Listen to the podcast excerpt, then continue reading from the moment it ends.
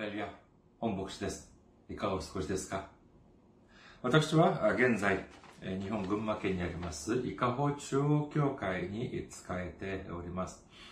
教会のホームページを申し上げます。教会のホームページは、日本語版は japan.ikahochurch.com です。japan.ikahochurch.com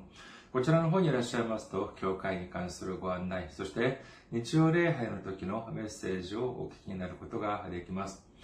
そしてなお、まあ、日曜礼拝のメッセージは動画サイト、YouTube でもご覧になれますし、または、ポッドキャストを通しても皆様がお聞きになることができます。教会のメールアドレスを申し上げます。教会のメールアドレスは、いかほチャーチアットマーク gmail.com です。いかほチャーチアットマーク gmail.com こちらの方にメールを送ってくださいますと、私がいつでも直接受け取ることができます。そして、選挙支援としてご奉仕してくださる方々のためにご案内いたします。まずは日本にある銀行です。群馬銀行です。支店番号は190、口座番号は1992256です。群馬銀行支店番号190、口座番号が1992256です。韓国にいらっしゃる方々のためにご案内いたします。これは韓国にある銀行です。KB 国民銀行です。口座番号は079-21-0736-251です。KB 国民銀行079-21-0736-251となっております。私どもの教会はまだ財政的に自立した状態ではありません。皆様のお祈りと選挙支援によって支えられております。皆さんのたくさんのお祈り、ご関心、ご奉仕、お待ちしております。先週も選挙支援としてご奉仕してくださった方々がいらっしゃいます。韓国からイム・ジフンさん、キム・ユミさん、セ・ボムさん、カン・デウさん、そしてイ・スンヨンさんが選挙支援としてご奉仕してくださいました。本当にありがとうございます。大きな励みになります。主の驚くべき祝福と溢れんばかりの恵みが共におられますようお祈りいたします。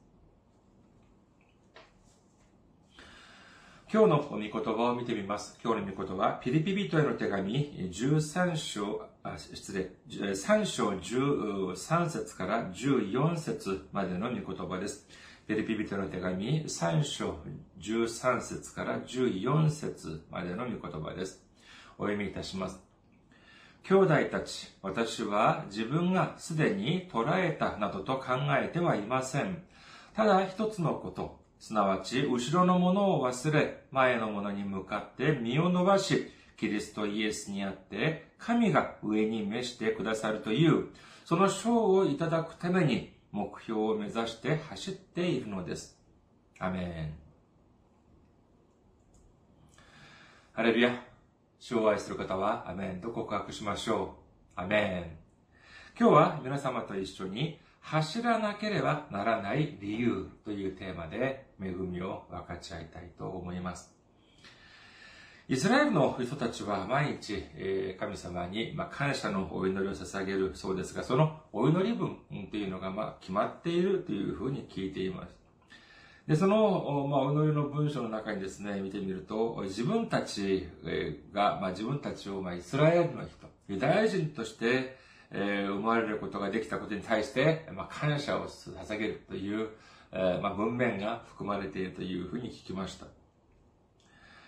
まあ、そのお祈り文だけにかか限らず、まあ、ユダヤ人たちはですね、自分たちが、まあ、いわゆる神から選ばれた民族である。先民意識という、そういう思想を持っていてですね、神様のから選ばれた民族、アブラハムの子孫であるということに対する、このプライドというのが、今も昔も、えー、かなり大きいというふうに聞いております。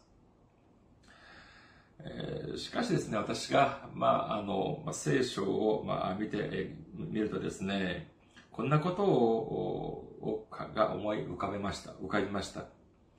本当にそれほどプライドを持つようなことであろうか。本当にそのように誇らしく思うに値することであろうかというふうなことを考えました。まあ、だからといっても、卑下するわけではありません。あの、聖書、特にまあ旧約聖書で見せてくれているそのユダヤ人たちの姿はどうだったでしょうか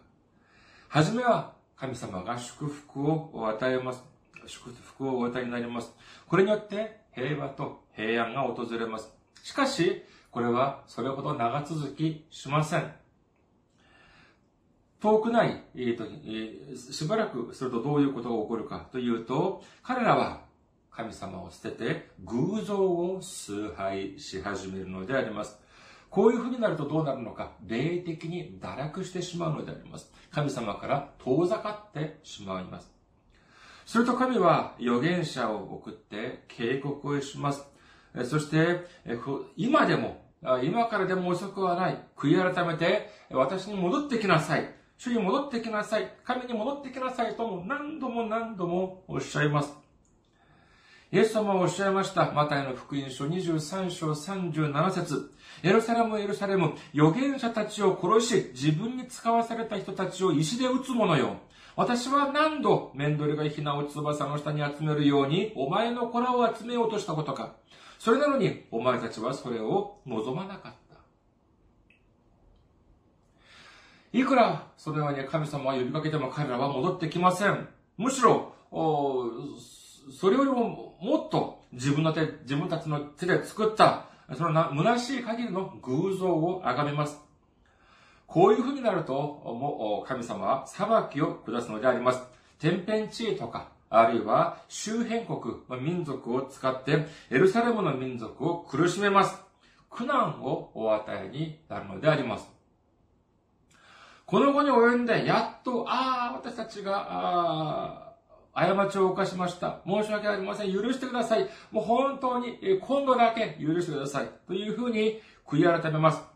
すると、神は、その時に預言者や、または、獅子、あるいは王を立てて、イスラエルを救いになりました。それと、それとですね、ああ、もう私たちはもう絶対もう神様だけを信じます。絶対に他の偶像を崇めません。というふうに誓います。すると、神は改めて祝福をお与えになり、そのうちに平和と平安が訪れることになります。しかし、またすぐにどうなるでしょうかそうです。本当に昔のことは忘れて、喉元過ぎればということでしょうかまた神を捨てて偶罪、偶像を崇め始めます。旧約を見てみますとですね、もうこういうことのもうもう何度も何度も繰り返している姿を見ることができます。このようにですね、過去に彼らの祖先たちが、神に対してどのようなことをしでかしたかということを、まあ、少し考えてみるのであれば、それほど、あの、プライド、誇らしく思うこともないんじゃないかというふうに思いました。聖書の歴史というのを一口で言うとですね、私は裏切りと苦しみの歴史と言えるのではないかというふうに思います。裏切りというのは先ほど申し上げましたように当然ユダヤ人たちが見せてくれた良くないそのような歴史だと言えるでしょうが、それでは苦しみの歴史というのはどういうことかというと、これは私たちではない神様が感じられた苦しみの歴史というように思われました。皆さん、神になりたいですか？いやいやいやいや、それ誰にでも務まるようなものではありません。神様の苦しみというのを考えてみるというとですね、これは創世記にまで遡ります。神が、この神羅万象すべての天地、万物を創造されて、そしてこれを、これらを人にお与えになりました。創世記1章27節から28節を見てみましょう。創世記1章27節から28節神は人をご自身の形として創造された。神の形として人を創造し、男と女に彼らを創造された。神は彼らを祝福された。神は彼らに仰せられた。埋めよ、増えよ、地に道よ、地を従えよ。海の魚、空の鳥、地の上を這うすべての生き物を支配せよ。これは何を意味するのかというと、神様はご自分のためにこの世の中を創造され、作られ、そして人間にはただこれを管理しなさい。これを守るだけにしなさいというのではなくですね、この天地すべてのものを人間にお与えになりました。地を従えよ。そしてすべての生き物を支配せよというように主はおっしゃってくださったのであります。つまり、この天地すべての万物というのは、この人間のために作ってくださったと言っても言い過ぎではないのであります。これはですね、もう本当に驚くべき祝福と言えるでしょう。アダムとエヴァ、そして彼らの子孫は神様の中で永遠に幸せに暮らしていくことができる権利を神から受け取ったのであります。彼らはもうその祝福を享受しながら幸せに暮らしていけばそれで良かったのであります。しかし彼らはどうしたでしょうか？そうです。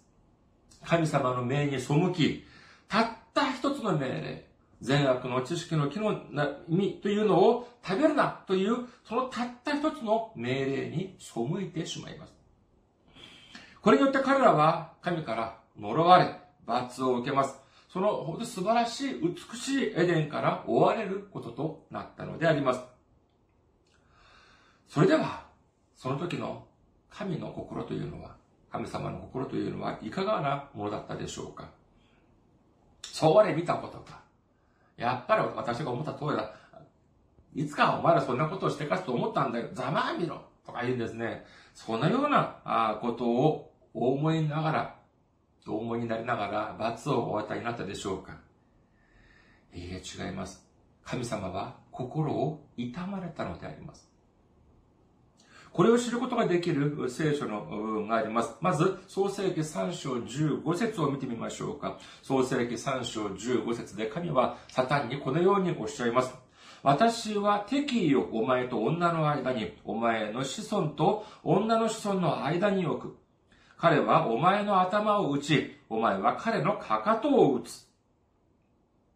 そして2番目を少しした、創世記3章21節です。創世記3章21節神である主はアダムとその妻のために皮の衣を作って彼らに着せられた。私たちはこれらの御言葉に対する秘密をすでに知っております。創世記3章15章でおっしゃったこの女の子孫という、女の子孫がそのサタンのかか頭を打ち、そしてそのサタンは、その女の人のかかとを打つ。というふうになっている。という、これは何かというと、これは、サタンは女の子孫を、ま、な、な、ないものにしようとするけれども、致命傷を負わせることができず、しかし、女の子孫は悪魔サタンを完全に滅亡することができる、滅亡するということをおっしゃっております。そして2番目の説は何かというと、神様は彼らに皮の衣を作って着せられたというふうに書かれております。これを見てですね、あ、神様が天地を創造された時のように、え皮の衣あれというふうにすると、あ、皮の衣が2着現れたというようなふうに考えることもできますけれども、私たちは忘れてはならない点があります。聖書を見てみますと、聖書には、この神がこの世の中を創造される過程というのがもう事細かく順序に従って書かれております。ここにはある特徴があります。それは何かというと、神様が創造されたもの、作られたものというのは、それ以前にはこの世になかったもの、全く新しいものを作られたということなのであります。光あれ、光を作られる前には、この世には光はありませんでした。太陽と月を作られる、それ以前には太陽と月はありませんでした。神様がおっしゃった時に初めてこのように光というのが生まれ、そして太陽と月が生まれ、そして全ての生物もやはりその時に初めて生まれたのであります。それでは、皮の衣というのはどうでしょうか？これは、その時にすでに世の中に存在していた動物の皮の衣だというふうに見なければなりません。神様がお与えになったその皮の衣というのが牛側だったのか、虎側だったのか、あるいは羊の皮だったのかというのはわかりませんが、私たちが間違いなくわかることは何かというと、これは明らかに生命の死による犠牲の産物だということ点なのであります。もし、アダムとエバが罪を犯さなかったのであれば、この獣は、この動物は死なずに済んだはずであります。しかし、アダムとエバが罪を犯すことによって、この罪を覆い隠すために、死という犠牲というのが必要だったということを聖書はおっしゃっているのであります。そしてひいては、この犠牲というのはどこまで繋がっていくのでありましょうかそうです。イエス様の十字架にまで繋がっていくのであります。神様から遠ざかったのが、じゃあユダユダヤ人だけでしょうか？いいえ、違います。私たちとて同じなのであります。皆さん、私たちが違法人ですか？あるいは、えー、ユダヤ人でしょうか？聖書の主人公は、じゃあ、まあ、遠いところにいるユダヤ人、イスラエルの人、ユダヤ人たちであり、私たちはじゃあ、聖書の脇役に過ぎない存在でしょうかローマ人の手紙 28, 2章28節から29節を見てみましょうか。ローマ人の手紙2章28節から29節です。外見上のユダヤ人がユダヤ人ではなく、また外見上の体の割礼が割礼ではないからです。かえって人目に隠れたユダヤ人がユダヤ人であり、文字でなく、御霊による心の割礼こそ割礼だからです。その人への称賛は人からではなく、神から来ます。この肉体の遺伝子的なユダヤ人かどうかというのが、神様から選ばれた民かどうかというの、その基準ではないのであります。外見上のユダヤ人ではなく、この人目に隠れたユダヤ人、つまり内面上のユダヤ人というのが本当の誠のユダヤ人だということなのであります。すると、この、人目に隠れたユダヤ人、内面上のユダヤ人というのは何でしょうか？そうです。神様の一人子である、神様が一人子であるイエス様を送ってくださり、十字架にかけられることによって、私たちの全ての罪を解決してくださったということを信じる我々が全て内面的なユダヤ人、本当のユダヤ人、神様の民であるということを信じる皆様であらんことをお祈りいたします。さりとって、どうでしょうか。だからといって、じゃあ私たちが聖なる素晴らしい民と言えるでしょうか。私たちもやはり、私たちの人生の中で神様を信じる、イエス様を信じると言いながら、時には神様から遠ざかり、そして神様でない世の中を頼ったりというのも、これも否めない現実なのであります。こういう時ににいつもその都度神様はたくさんの多くの苦しみを感じられるというふうに思われますけれども、それではこのような苦しみを神様が感じないためにはどうすればよかったでしょうか？そうです。綺麗に征伐してしまえばよかったのであります。いや、初めに、初めて作るからなかなかうまくいかないな。アダムといえば、いや、いいやもう、そいつらはいい。えー、ないことにして、さあ、今度はちょっと、えー、気を使って、えー、丁寧に作ってみようか。なんていうふうに、えー、してですね、えー、新しく始められた方が、その方がよっぽど賢明だったのでは、賢明な方法ではなかったでしょうか。一つ、今日も質問をさせていただきます。どの方がいい方法だと考えるでしょうか？1番は賛成、2番は反対です。何に賛成、何に反対かというと、1番、神様はアダムとエヴァを諦めるのに賛成。これは1番。2番は、神様がアダムとエヴァを諦めるのに反対。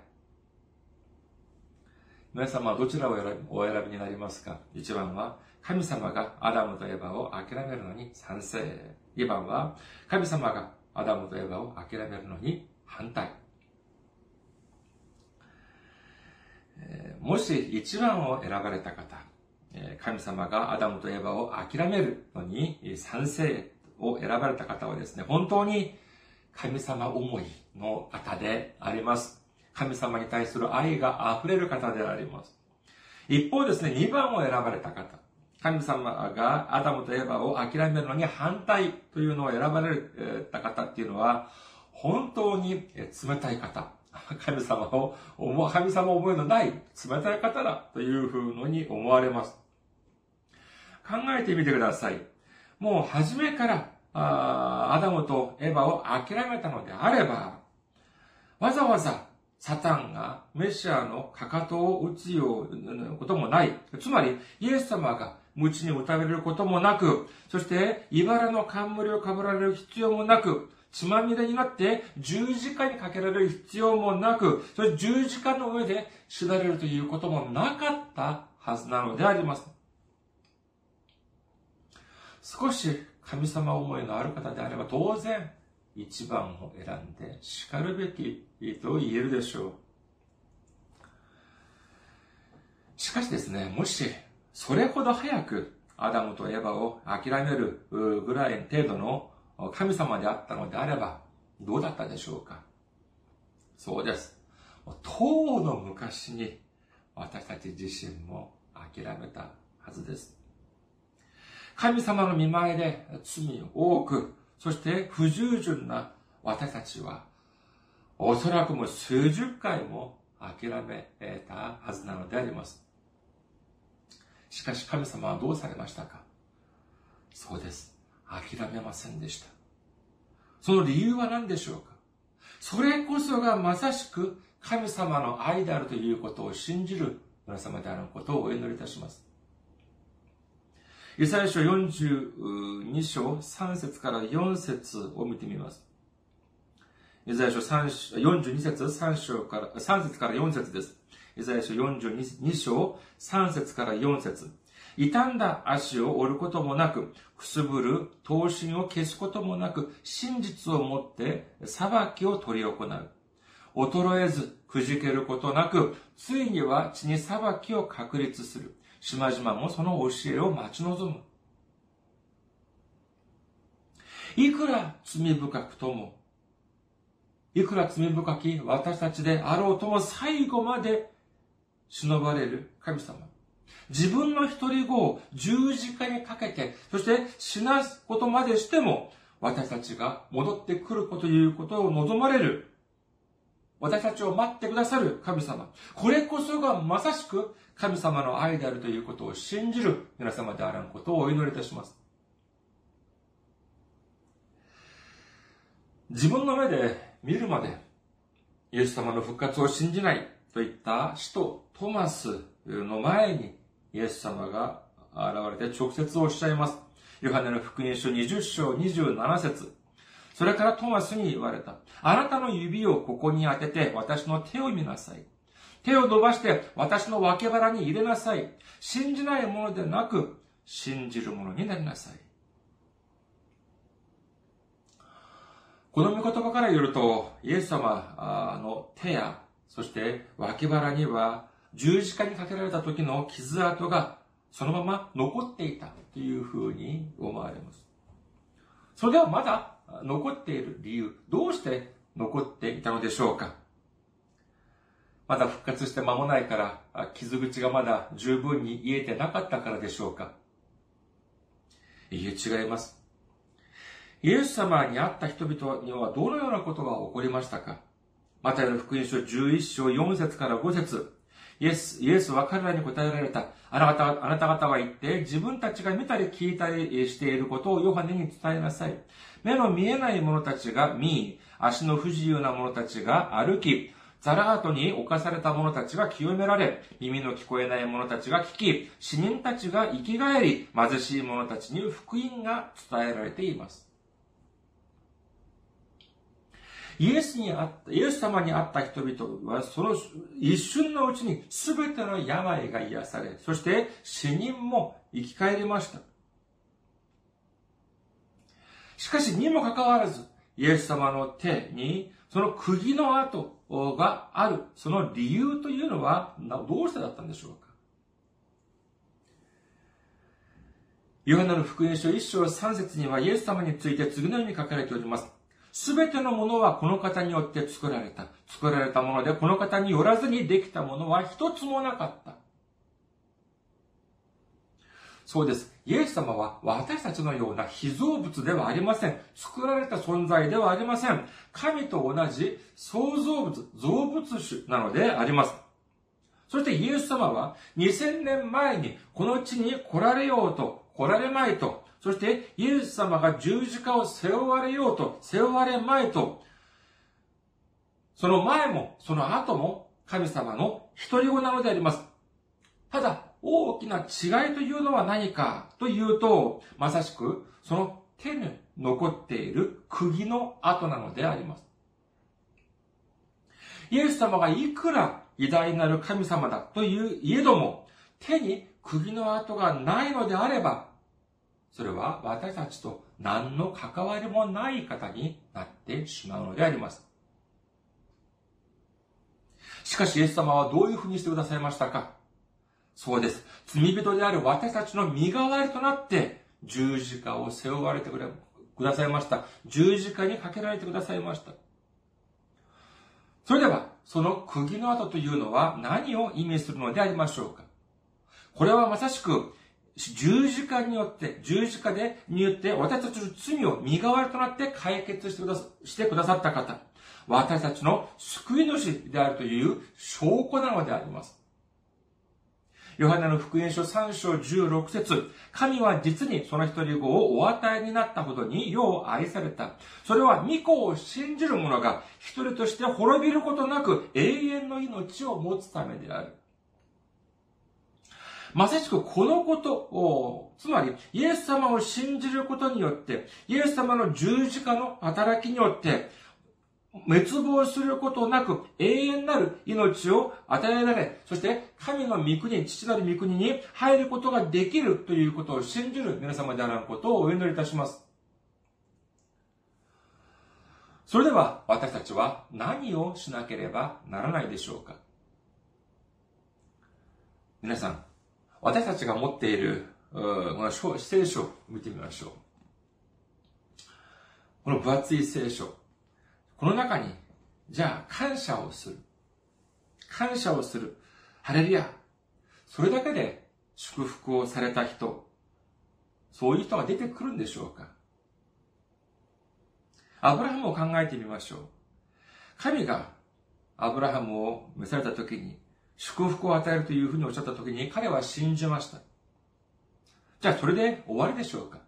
いいえ、彼は行動したのであります。創世記12章 1, 1節から4節を見てみましょう。主はアブラムに言われた。あなたはあなたの土地、あなたの親族、あなたの父の家を離れて私が示す地へ行きなさい。そうすれば私はあなたを大いなる国民とし、あなたを祝福し、あなたの名を大いなるものとする。あなたは祝福となりなさい。私はあなたを祝福する者を祝福し、あなたを呪う者を呪う。地のすべての部族はあなたによって祝福される。アブラムは主が告げられた通りに出て行った。ロトも彼と一緒であった。ハランを出た時、アブラムは75歳であった。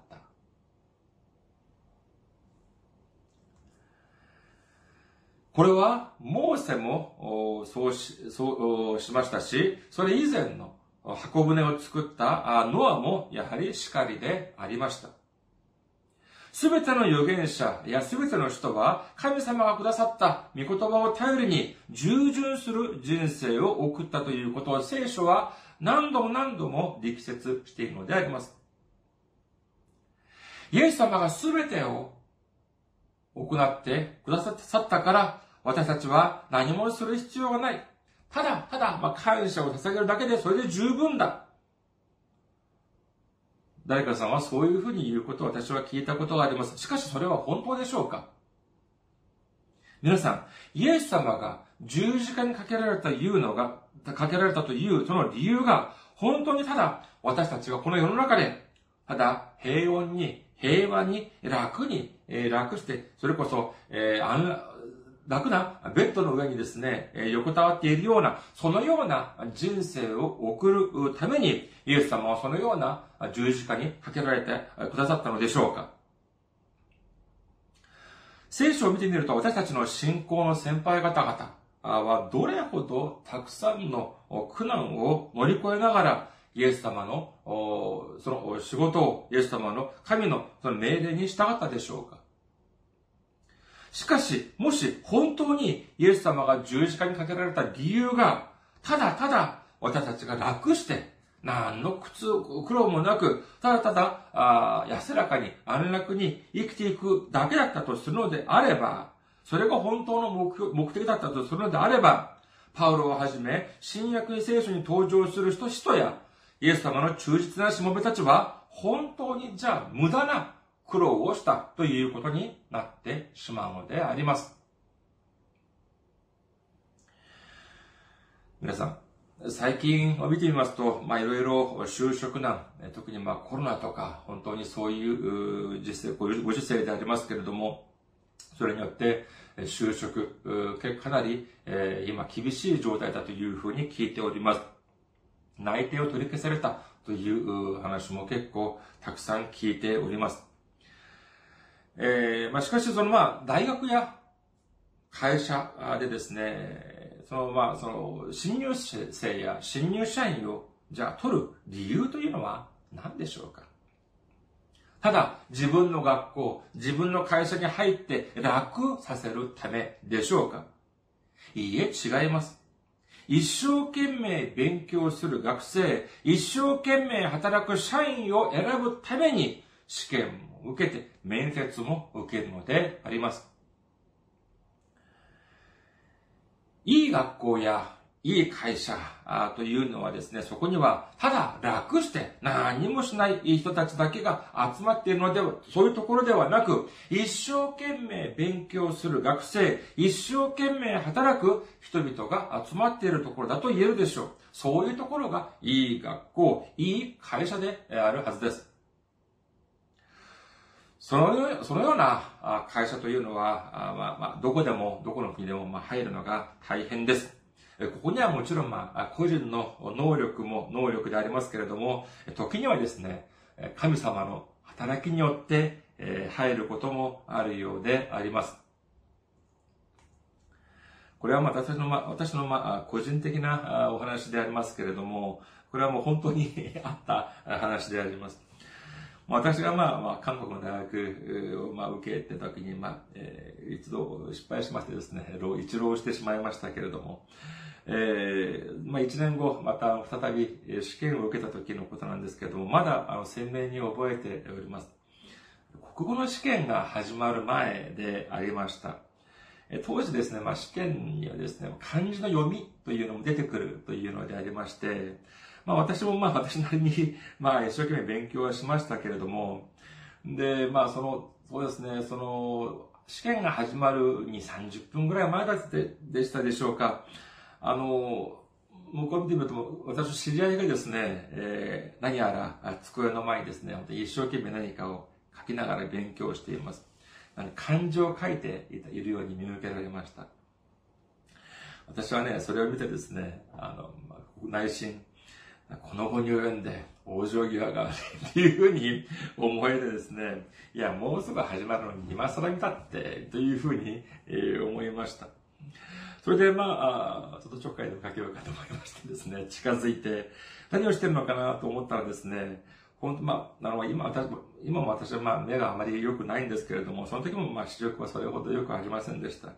ですから、もう立ってですね、その机の方を見てみると、えー、何やら小さい手ですね、ノートにあの漢字をいっぱい書きながら練習をしていたのであります。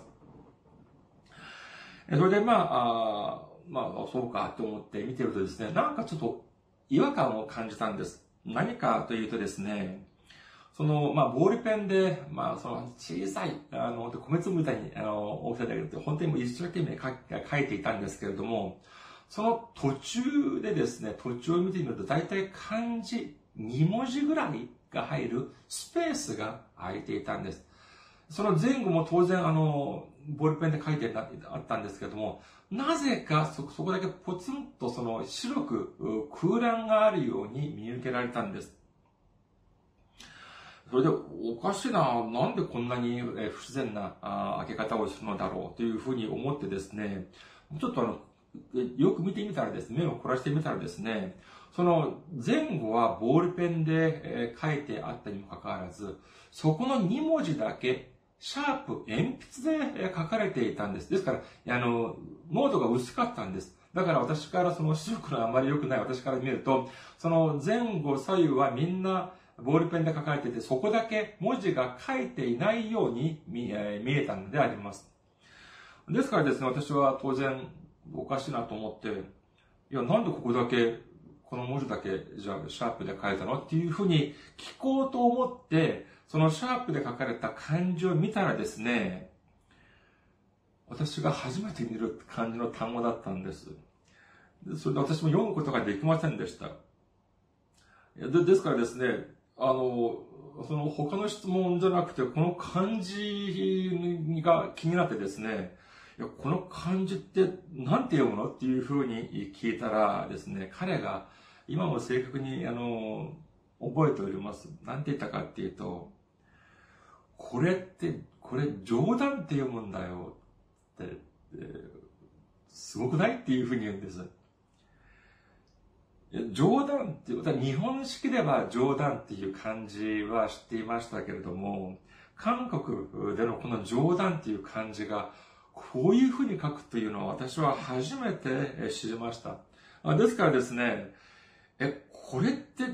冗談って読むの？韓国の式で。韓国式でこれ冗談って読むのって言って、いやこれは初めて見たなっていうふうに思いました。そしてまあ2、30分後、試験が始まりましたけれども、問題用紙を受け取ったらですね、その漢字が出ていたんです。冗談の読みを書きなさいっていう問題があったんです。いや、これはもう本当に驚きました。ああ、でもぶったまげました。中間テストや期末テストなら、あいざ知らず、大学の入試でしょう。もしかしたらその問題一問のせいで運命が分かれたかもしれない状況なのであります。今考えると本当に感謝の至りであります。冗談の情っていうのが、韓国ではこの情っていうのはどういうふうに書くかというと、あの、日本で言うと、愚弄、もてあそぶという時の、老談というふうに書いて、え韓国では冗談っていうふうに言うんですね。初めて知りました。この感じというのは私はもう一生忘れられるので は忘れられないのではないかというふうに思われます。試験が終わってですね、えー、彼を見たら、案の定ですね、私を見ながらですね、似合って笑うんですね。試験が終わった後。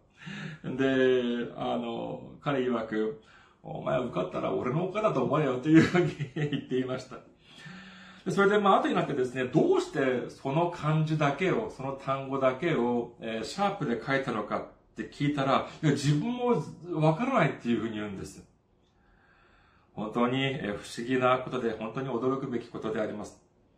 ちなみに彼も受かりました。私だけ受かって彼が落ちてたら本当に申し訳ないんですけども、えー、幸い彼も、彼は工学部だったと思うんですけれども、受かりました。えー、本当に、まあ、賢い子で、ああの、聡明な子でありましたけれども、まあ、今もまあ、どこかで元気に暮らしていると信じております。で、このようなことはですね、私に限ったことではないようであります。まあ、あの、私の大学の後輩に直接、まあ、聞いたことなんですけれども、この彼はですね、音楽を専攻でありました。えー、音楽グループでありましたけれども、えー、彼もですね、その大学入試の時、まあ音楽が専攻でありますから、音楽の試験問題があったようであります。で、それで試験問題をまあ解いているんですけれども、最後の問題がどうしても答えが思い浮かばなかったそうなんであります。それもあの、韓国のその昔の音楽に関する、まあ、問題で、まあ、西洋では音階、ドレミファソラシトっていうのがありますけれども、その、韓国の伝統音楽の音階らしいんです。あの、よくわかりませんけれども、その伝統音楽のその音階の中の一つを当てる問題だったそうなんであります。で、彼は、その自分が思うに、絶対間違いなく自分が知っている問題だっていうふうに思ったんです。それそれそれだけでなく、その、まあ、当然その、まあ、昔の古い音階ですから、その音階が漢字なんですけれども、その漢字はそれほど難しくない漢字だ。もうそこまで、えー、分かっていたんだそうなんです。ただ、漢字のその答えがどうしても思い浮かばなかったそうなんです。さあ、もう試験終了まで3分を残すところだったそうです。彼も信仰がある、あったので、試験時間残りわずかでありますけれども、その時にですね、目をつぶってお祈りを捧げたそうです。神様。もしかしたらこの問題のせいで私落ちて、落ちてしまうかもしれません。大学に落ちてしまうかもしれません。しかしこの答えを教えてくだされば、私は一生かけて証しをいたします。お願いですから答えを教えてください。このようにですね、え入試の時に、えお祈りをしたそうであります。どうですかこれ、え可能性あるでしょうか？そして本当に心を込めてお祈りを捧げた後、目を開けてみたらですね、驚くべき光景があったと言います。当時、まあ、その、大学入試をしている時にですね、自分がお祈りを、目をつぶってお祈りをしている間、その試験監督が検査の印として自分の印鑑を答案用紙に押していったそうなんでありますけれども、その答案用紙に押されたハンコに何があったのか。漢字の林という漢字があったそうなんです。その文字があったそうなんです。まさしくそれが答えだったんです。何かというと、韓国にも林という名字を持っておられる方が結構たくさんいらっしゃいます。その監督が、試験監督のお名前が林さんだったんです。で、その漢字、その犯行に、林という漢字があって、彼はそれを見て、これだと思って答えを書いたそうなのであります。それではじゃあ彼は今何をしているのかというと、えー、ソウル大学の音楽大、音楽部を無事卒業してですね、今は伝道師として、とても、本当にもう本当に、えー、驚くべき活躍をしております。えー、これはまあ私も個人的なことでありますけれども、彼はま声楽、歌を専攻をしましたけれども、以前ですね、私が彼の歌をですね、目の前で直接聞いたことがありますけれども、短い歌でした。え涙ぐんでしまいました。これ痺れるっていうのが、歌詞とかっていうのではなく、その声から伝わるパワーというのが、いや、これぐらいのものかって言って、本当にもう涙が潤んでしまった、そういう記憶がある、素晴らしい、えー、伝道者であります。本当にですね、このようなことは、主が助けてくださらなければ、運命がどういうふうに変わってしまったかもしれないというようなことでありましょう。もしこのようなことを聞いてですね、羨ましいとお思いですか？いや、そういうふうに思われることはありません。どうしてかというと、これはただ私たちが知らないだけであって、一日の中でも何度も何十回も数多くの数多く主が導いてくださり、私たちを守ってくださるということを信じる皆様であらんことをお祈りいたします。このように、まあ、大学入試の時に起こったことというのは、を、じゃあ、不正行為だというふうに言えるでしょうかまあ、本当に、まあ、もし本当に隣の人のですね、答案用紙を見たとか、あるいはまた、あの、その隠れて本とかを見たとか、そういうふうなことをしたら、まあ、不正行為だというふうに言えるかもしれませんが、神様がこのように働かれたことであるのであれば、これは不正行為には当たりません。まあ、それでもどうしても不正行為という名前を付けたいというようなことであれば、まあ、霊的な不正行為だというふうに言えるかもしれません。それではですね、じゃあ、霊的な不正行為の中の不正行為というのは何でしょうか？そうです。本当に許されることができない罪深い、本当に足りない私たちのから、力でもってすると、神様の御国にもの近くにも行くことができないにもかかわらず、イエス様の十字架の力によって救われ、そして天の御国に入ることができたこれこそが霊的な不正行為の中の不正行為と言えるのでは言えるのではないでしょうか。皆さん、神様の能力によって自分が望む学校や自分の大学に入ったとするのであればどうしなければならないでしょうか難しい資格を取る試験に合格したのであればどうしなければならないのでありましょうかああ、感謝します。ハレルヤ、感謝します。これだけで十分でしょうか？いや、違います。先ほど申し上げましたように、学校が入学を受け入れたというのは、一生懸命勉強するように、するために受け入れたのであり、会社や入学、資格試験に合格させてくれたのくれたのは、一生懸命仕事をさせるためであります。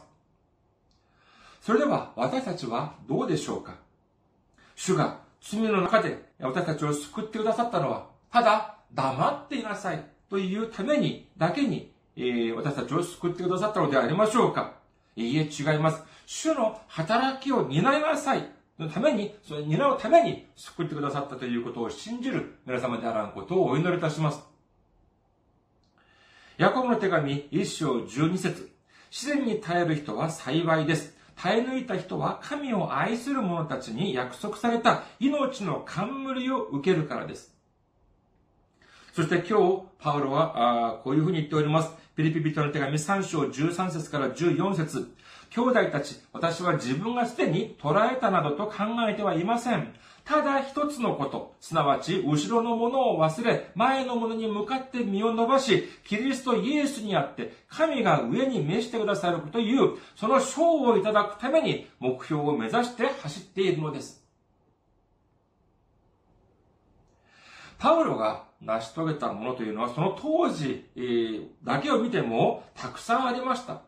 しかし彼は満足しませんでした。主がくださる賞というのを受け取ることができるというふうに思って安心しませんでした。私たちが、私が自分が今まであれをやった、これをやったというのを誇るのではなく、私が今まで成し遂げたということをすべて忘れた、忘れ去り、前にあるもの、前にあるものに向かって、主がくださる冠を、に向かって走っていく。というふうに言っています。歩いていくのではありません。走っていくというのであります。皆さん、誰もがじゃあ走ればみんな賞をもらえるのかというのを、そうではありません。まあ、全世界、日本や韓国のみならず、まあ、全世界見てみるとですね、まあ、自動車会社というのは、ほとんどがまあ、大企業というふうに言えます。そこに入るのはとても難しいでしょう。もうその会社では、まあもちろんいろいろな部署があると思われますけれども、やはり、まあその自動車をたくさん売れば、いい評価を受け、まあ月給も上がって、ボーナスも上がり、昇進もするということになると思われます。それでは、じゃあその会社の自動車をたくさん売れば、誰でもその会社から給料をもらい、ボーナスを受け、もらい、そして昇進することができるんでありましょうかじゃあ私はこれから、あ明日からトヨタやホンダとか、いろんな、日産とか、そういう車をたくさんの人に売れば、その会社からボーナスももらい、その給料ももらい、そして昇進もするのでありましょうかいえ、違います。そうではありません。じゃあ、そのためには何が必要でしょうかそうです。その会社に入社するということがそもそも必要なのであります。信仰によってもやはり同じであります。誰もが走るということで、賞を受けられることというのではありません。しかし私たちはすでに主のイエス様の十字架の働きによって、主の御国に入社をしました。もう、これですでに賞を受けることができる資格を得られたわけであります。じゃあ、どうしなければなりませんかそうです。走っていかなければなりません。主の導き通りに走っていくと、賞を受けられるのであります。冠を受けられるということなのであります。主が皆様にどのような仕事をお渡りになお渡りになったというのか、お渡りになったかというのは、私にはそれは知る由はありません。しかし、主と皆様ご自身は知っておられるはずです。自分にできること、自分が持っているものを使って神様を、神様を愛し、隣人を愛する、その能力というのを間違いなくお与えになったはずなのであります。このようなことを申し上げますとですね、まあ、ある人はですね、ああ、なんかたくさんお金献金をしなさいっていうことなんじゃない？そういうふうに思われるかもしれませんが、まあもちろん自分が持っているそのお金によって、えー、そ神様に使えること、隣隣人のために使えるということももちろん一つの方法ではあります。しかし、それだけではありません。神様を敬い、そして隣人を敬うというのは、それだけ、その方法はそれだけではありません。主が私たちにくださった健康があります。主が私たちにくださった時間があります。主が私たちにくださった知恵があります。私たちが走っていくというのは、これは苦しい義務ではありません。いやいやする義務ではなく、主の十字架によって救われた私たちの特権であるということを信じる皆様であらんことをお祈りいたします。主の十字架、主の御手にある釘の跡、まさしくここに私たちが、私たちが走っていかなければならない理由、私たちが走っていくべき理由というのがあるのであります。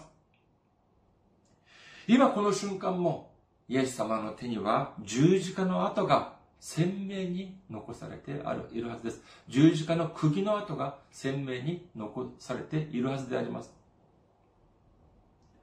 私たちが昔のあれをやった、昔これをやったというのではなく、主が私たちに許されたその日まで、私たちの前にあるその目印に向かって、それを目指し走っていくことによって、ついには一人残らず、私たちのために備えてくださった命の冠を得ることができる皆様であらぬことをお祈りいたします。ありがとうございます。また来週お会いしましょう。